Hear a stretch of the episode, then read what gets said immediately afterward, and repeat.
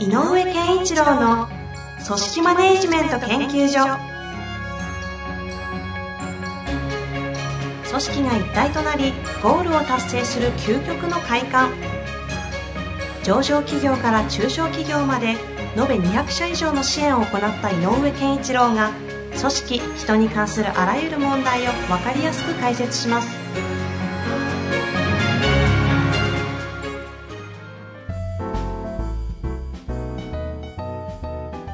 こんにちは、遠藤和樹です。井上圭一郎の組織マネジメント研究所。井上先生、よろしくお願いいたします。よろしくお願いいたします。さあ、今日はですね、事務職の女性の方から事務ですね職の女性。のことですね。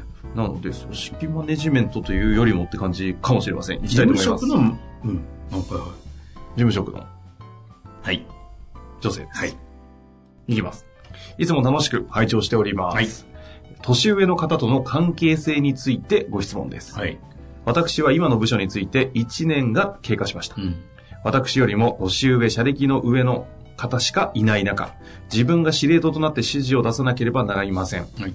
指示の出し方、言葉の使い方一つで相手の伝え方は変わり、相手から、過去年上の方ですので、したら、えー相手からしたら、すべてが下の私に指示をもらう感覚ってどんな感じなんだろうと未だに悩んでおります。周りからはな誰も気にしてないよと言われますし、皆さんそんな人じゃないのは分かっていますが、関係性を未だにつかめずにおります。はい。井上先生、遠藤さん何かお言葉いただけませんでしょうか？よろしくお願いいたします。お、遠藤さんに来てます。いやいやいやいや 井上先生ね。はい。ああ、これはありますよね、でも。あのー、ね、女性の職場なんかではね、よくあるけども。そうですね。うんうん。この間、えっ、と、全然話違うんですけど、ええとあるところの、まあ、えっ、と、セミナーみたいなので話を聞いていた中で、その方がか出してくれた資料の中で、やっぱりこう、まあ、すなんか制服系のところで出したし、え扱ったというか、取ったアンケートらしいんだけど、はい。まあ、あの、退職理由みたいなのがあってね。で、まあ、人間関係とか、それから、やっぱり、まあ、給料が安いとか、あの、会社の方針がとか、いろんなことがこう、やっぱある中でええ、一個こう、こう、二番目の、うんなんか理由かな、はいこう、空欄になってて、ほ何だと思いますか？皆さんなんて言われて。うん。やってたのね。で、僕なんかも退職理由とかってね、仕事からいろんな、あの、いろんなデータで見るけれども、意外とその時のデータのそれの言葉はあんまりなかったなと思って、人間関係とか多いのよね。なんかそれかなと思いましたけどね。でしょ、はい。人間関係なと思ったら、あ、人間関係ここにありますよって書いてあって、あ、なるほど、あるあるって、3、4番目にあったんだけど、うんで、特に女性が多いの、その2番目の。え2番、男女で人間関係じゃないんですか？人間関係っていうのも一つの要因かもしれないけど、なんだろう、女性を、女性が多いのよね。退職理由ですよね。うん。ええやりがいとかじゃないもんな。なんだ？あのね、ストレスを感じるからなんだって。はで、その方の説明で言うと、うんうんやっぱり女性の方がなぜ多いかというと、えっ、と、やっぱり、例えばだけど、こんな話ありませんって、そのせん、その方がね、あの、話してくれて。あの、パートさんで優秀な人がいますと。はい。で、正社員のリーダーもいないので、あの、パートさんにちょっと、まあ、待遇も変えてね、立場も変えて、ちょっとリーダー格の仕事やってもらおうよ、と思ってい依頼したら、うんいや、とんでもないですよ。私、そんな、そんなこと絶対嫌ですって断られると。ありそうなシーンですね。すごく多いね。うんで、これは、えっと、まさに、やっぱり、えっと、無用なストレスを感じたくないからなんじゃないですあか。だから、女性っていうのは特にそれが感じやすいんじゃないんでしょうか？ーうんうんその自分がやるべきことに対して、ちょっとストレスフルに感じる。やんなきゃいけないことに関して。うんで、特にそういう上下とかの指示命令で上に立つってことが、もしかしたら、おそのストレスにつながることっていうのは、あの、女性にとってという、いいい生きていいかどうかわかんないけど、はいはい。あの、意外と大きなストレスになるんじゃないですかと。なるほど。なんで、この方も、もしかしたら、えっと、現、その周りの方は何にも言ってないよって、あの、大丈夫だよって言ってくれてるのに、やっぱりそう、そうでもなくってあるように、この方自身が、えっと、ある意味ちょっとこう、緊張感を持って、自分の、えっと、に、その立場の荷の重さみたいなのかな。うんあの、辛いっていう意味ではなくて、えっと、むしろ重要度が分かってるからって言ったらいいのか分かんないけど、ちょっと重く捉えてるのかもしれない。はいはい。っていうのは少しあります。あだから、そんなに気にしない方がいいんじゃないですかっていうのは、一つの言葉としてはあるなと思う。あ。うん、ただ、やっぱりそういうふうに感じるんだったとしたら、えっ、と、やっぱり上から下へ、と上からた、上に立って下に言うっていう感覚が嫌なんだと思うのね。うんうんうん。で、責任を負うとか。なので、えっ、と、まあ、責任の負い方っていうのは別にちょっといろいろあるけれども、えっ、と、上下っていう関係で、上から指示をするというよりは、えっ、と、皆さんが、あの、なんか一つの、例えば5人周りにいますと。で、一人一人の、ある意味、作業領域と、えー役割分担がありますと。となると、そのセクション、チームに降りてくる、えー、と仕事があるので、や、これをやらなきゃいけない。はいはい。っていう塊が降りてきたものを、5人でどう割り振ったらうまくこなせるかっていうふうに割り振るっていう役割が必要なわけじゃん。うんうんだからその役割だっていうことにまずは徹底した方がいいと思うね。つまり製製造で言うと生産管理の役割みたいな。うん。うんうん要するにこうこうプランしていくっていう、あの、えっ、と、実作業に落とし込んで、この、えーこれを処理していくことの、えっ、と、計画プランを立てていくっていうのは誰かやんなきゃいけないので、はいはい。それはの役割ですと。その上から下とかそういうことのでは。なくて、一つの役割です。機能なんです。はいっていうことを、やっぱり自分の中では徹底してい思った方がいいし、うんうんで、皆さんとの話の中でも、私はこういう役割でやるので、皆さんに、その、あの、えっと、計画立ったものを皆さんにお渡ししますねっていうことで、うんうんで、それが、まあ、ある意味では指示は指示だけど、命令ではないので、あの指示書を出すみたいなものなので、うんうん指示を出しますよという、そういう位置関係であるという距離感っていうのを少し作った方がいい。ああ、まあ思考の枠組みの話うん。ですよね。その、そう捉える、うんまず捉えた方がいいよと。だから上下とかじゃなくうんて、やっぱりそれぞれが担う役割の差ですよとはいはいはい。いうことで捉えることの方が、えっ、と、この方が感じてる重さっていうのは一つ軽減されるんじゃないかと。うんうん。いうこと。で、だとすると、別に上から下だから、上から下に言う物言いである必要はもう何もないので、ああ。まあ物の言い方の話をしてますけども、言葉の使い方だって普通にお願いします、頼みますって言えばいいし、はいはい。えっ、と、これをここ、この辺時間までにやっておいてくださいねって、普通にオーダーを出せばいい。うんうんうんうんうん、だから、えっ、と、これ、あ、今回はこの、こういうふうになって、この、これですと。で、今締め切りはいつなので、で、ちょっとチェックしたいので、2日前ぐらいまでに仕上げるようにしてくださいってやれば、普通にやればいいのかなっていううん。気がしますね。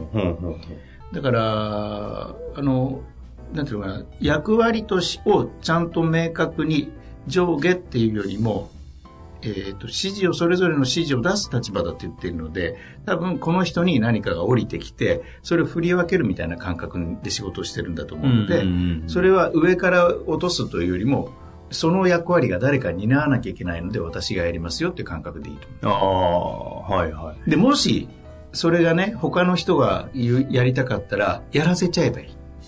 うんうん。例えば A さんという自分よりも年上の人でベテランの人がいてそういう組み立て自体もにも興味があって、えっとみんなへみんなへのこう落とすこうなんていうのかな例えばさっき言った生産管理的な仕事がやりたい。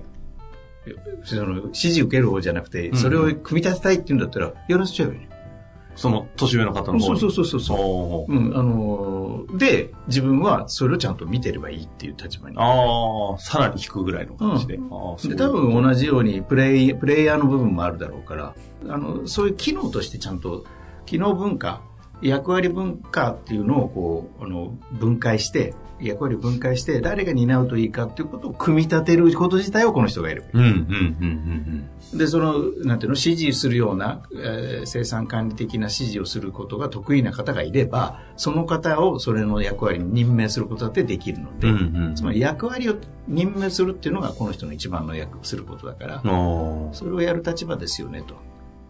この方は、んあの、この質問っていうのは、な、何に、どこが問題ななってるんですかね、この方にとって。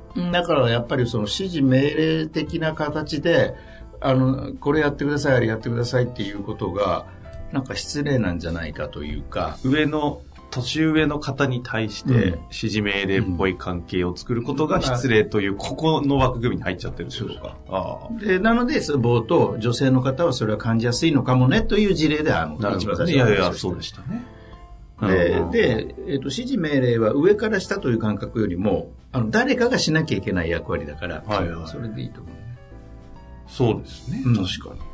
で、で、なぜ言ってるかというと、うん、事務の方って言ってるので、はいはい。うん、だから例えば、営業なんかだったら違うじゃない？やっぱり、えっ、ー、と、それぞれいくらの売り上げを持ってて、で、お客さん抱えて、商談進んでて、いや、そこまでじゃなくて、もうちょっとこうした方がいいですよとかっていう、やっぱりこう、アドバイス、指導っていうのが必要かもしれない。なるほど。でこの方たち、指導っていう分野がそんなにないような気がするんだよね。だから言ってるんだけど。でもし指導しなきゃいけないと。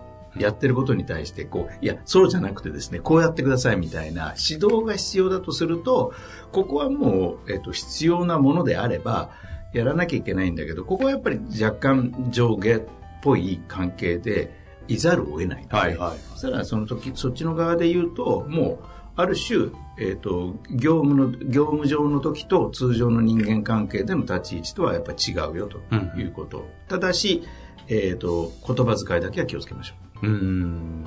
あの、やっぱり、あの、なんていうのかな、えっ、ー、と、敬語、あの、あまりにも上に見た敬語で言う必要もない、敬語のすすごい敬語で言う必要もないんだけど、丁寧には言った方がいいし、やっぱりこう、えっ、ー、と、それなりの経験であるとか、年上であるということに対する、えー、なんていうの？尊重とか、敬意は払わないといけないかなと。なるほどですね。でね、あと、それ以外の時間でね、やっぱり、えーと、自分よりも年上の方でもし経験年数も多いとしたらやっぱりその経験を紐解いてあげるっていうのも大事なことなんですよね。これちょっと今までの話と少し違う側面で、えっ、とにあの年これは男女関係なしに年上の部下を持った時っていうのは、えーと、年上の方のに尊重の敬意を表すっていうのは何かっていうとえー、過去に対しての敬意を表すってことになるので、だから今までどんなことをやってきたのかとか、どんな苦労をされてきたのかとか、どういうことが大事だったのかとか、ゆっくりと一回、えっ、ー、と、仕事人生を振り、なんか質問しながら紐解いてあげるっていうのをやってあげるといいんだよね。それはあれですね、仕事上での関係というよりも、うん、その方自身の過去の、あの、関係性の問題。ああ、確かに。以前、結構前でしょうけど、あの、自分の上司だった人が定年になって部下になるみたいな、うんうんうん、なんかそ、そういう系の質問の時に、なんか近しいごご回答されてましたね。そう。でね、あれはやっぱり大事なことで、その人の今までを大いに敬意を払う。でいうことで、お互いが、えーと、尊重し合う。で、できたら、これから先ということに関しては、相手が自分に対して、えじゃあの敬意を示してくれるような関係性を作っておいた方がいいので、なるほど、ね、その前、そのためにも、まずは相手に対して敬意を。それはどういう敬意かというと、一番適切なのは過去、うんうん、積み上げてきたものの経験とか、そういうものに対してリスペクトするということをしてあげることが良くて、で、今の仕事に関してもそうだけど、うん、で、あだからこういうことができるんですねとか、あなのでこういうことを大事にされてるんですねとかっていうことをと紐付けてあげれば、うんうん、一番分かってあげた感じ分かってもらえた感じになるので。で、しょうがないもんね。会社の規定でそうなっちゃってるんだ そうですね。うん、この方がね、選んで立てるわけじゃないですしね。そういうことね。確かに。まあじゃあ、一つは、その、人としての関係として、うん、その過去に敬意を表する形で、あの、ちゃんと対話をするじゃないですか。そういう時間を持って話したりみたいな。側面と、あの、た、上に立つというか、その、指示を出すという話の観点で言えば、自分の役割として、そういう采配をしなきゃいけないのが全体の流れとしてあるので、それを担ってるだけなんだよという捉え方をすると、だいぶ感覚違うよね、みたいなところですね、うん、よくある PDCA の P 担当ですみたいな。ああ、なるほど。プランニング、プラン担当なんでって、皆さん、なんで B の部分に対してのプランを立てますよ。はいはい。別に P が D がどっちが高いとかじゃないですもんね。うん。確かに、ね、サイクルなので。で皆さんから見て変だったら言ってくださいねって言っとけばいいんですよ。うんうんうん。ということですね。はい。なんかいいですね。たまにはこういう、この、本当に現場っぽい話をそうですねたまにはね。はい。ぜひ、活かしてみてください。はいというわけで、井上先生、ありがとうございました。ありがとうございました。